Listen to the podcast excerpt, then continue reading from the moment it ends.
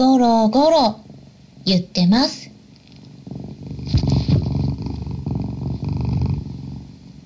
かわいいね。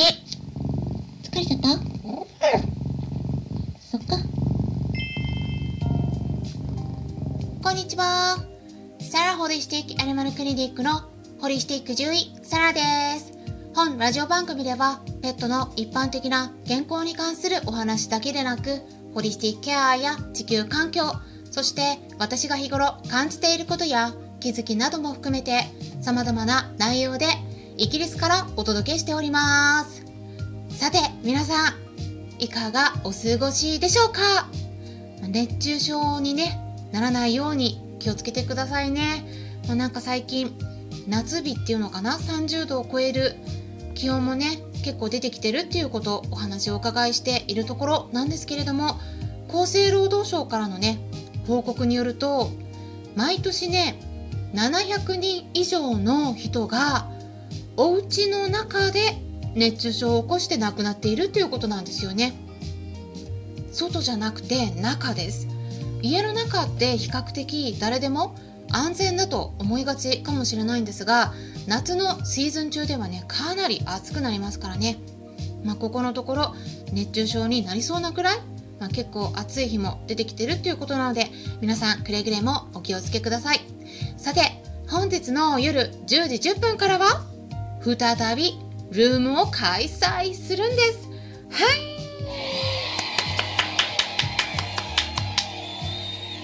はい。今度はねお薬の飲ませ方についてですよ。単純に飲ませられるかどうかっていったポイントではなくてうまくできるだけ嫌がられないように負担なく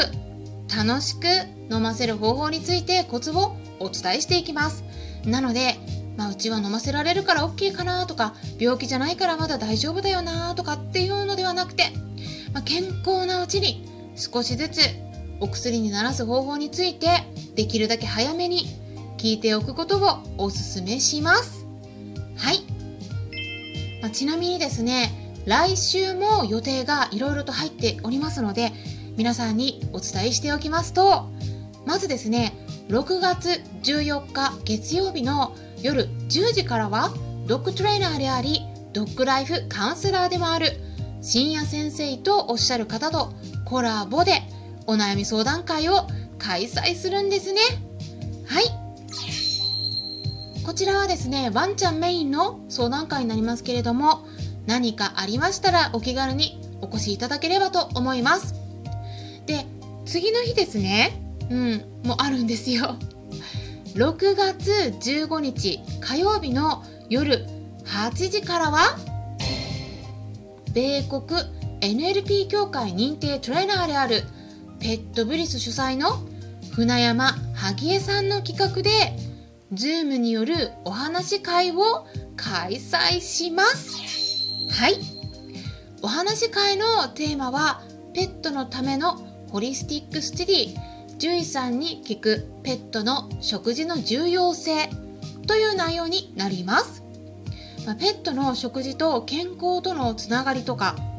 市販のフードと手作りフードの違いや利点についてお話しさせていただきます。お申し込みができるウェブサイトのリンク先を概要欄に載せておきますので興味のある方はぜひチェックしてみてください。それからですねまだあるんですよ。6月17日木曜日の夜10時10分からはジビエと動物福祉についてお話ししていきます。はい。皆さんがよく与えているような馬肉とか鹿肉とかがどのようにして命を落としてお肉になっているのかそこまで考えていらっしゃる方はね少ないんじゃないかとは思うんですがどうでしょうか？ぜひね知ってもらいたいことがあるんですね。なのでそのあたりもぜひ合わせてご参加ください。ということでざーっと告知させていただいたところなんですけれどもまあここのところですね論文とかデータとかちょっと難しいお話が続いたと思いますので今回は箸休め的な内容でお届けしていきたいと思います。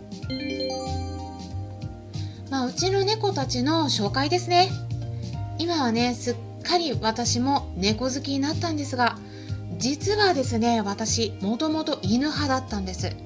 で猫ってあんまり好きじゃなかったんですね。なぜかって言いますと猫ってちょっとわがままだったり犬みたいに何かをしてあげたら恩返ししてくれるみたいなイメージってないですよね。これは一緒に今ね実際に暮らしてみてもあんまり変わらないんですけどはいよくね飼い主は猫のしもべになるという通りなんですがあとはねそれだけじゃなくてねあの猫の目とかなんか舌がザラザラしてるようなところありますよね。なんかそういうのもねあんま好きじゃなかったんですよね。なんかね最初猫に舐められた時はもう鳥肌が立っちゃうぐらいゾクッとしたんですよね。まあ夜に見たら可愛いんですけど昼間にね猫の目を見ると結構瞳孔が閉まっててかちょっとギョロギョロした目じゃないですか。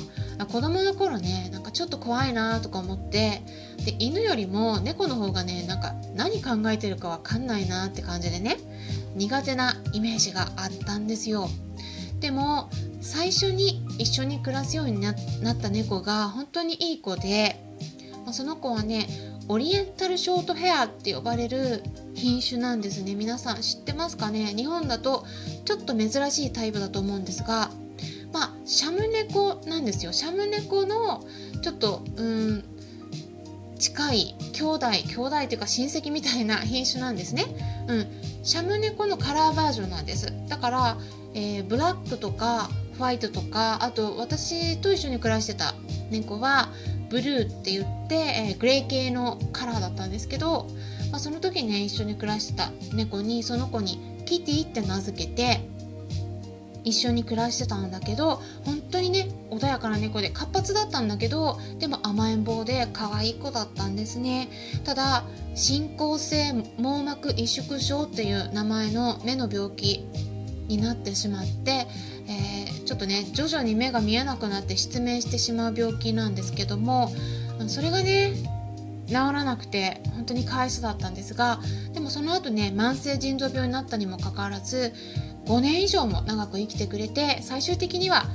20歳まで生きてくれたんですね。うんまあ、そのキティが本当にいい子だったんで猫に対する印象はかなり変わったんですけど、まあ、その後ねでもだいぶ経ってから獣医師として診察で猫を触ったりするとすっごくね目が痒くなったり鼻水がジュルジュル出るようになったりして ま検査したら抗体のね数値がすっごく跳ね上がっててあやっぱり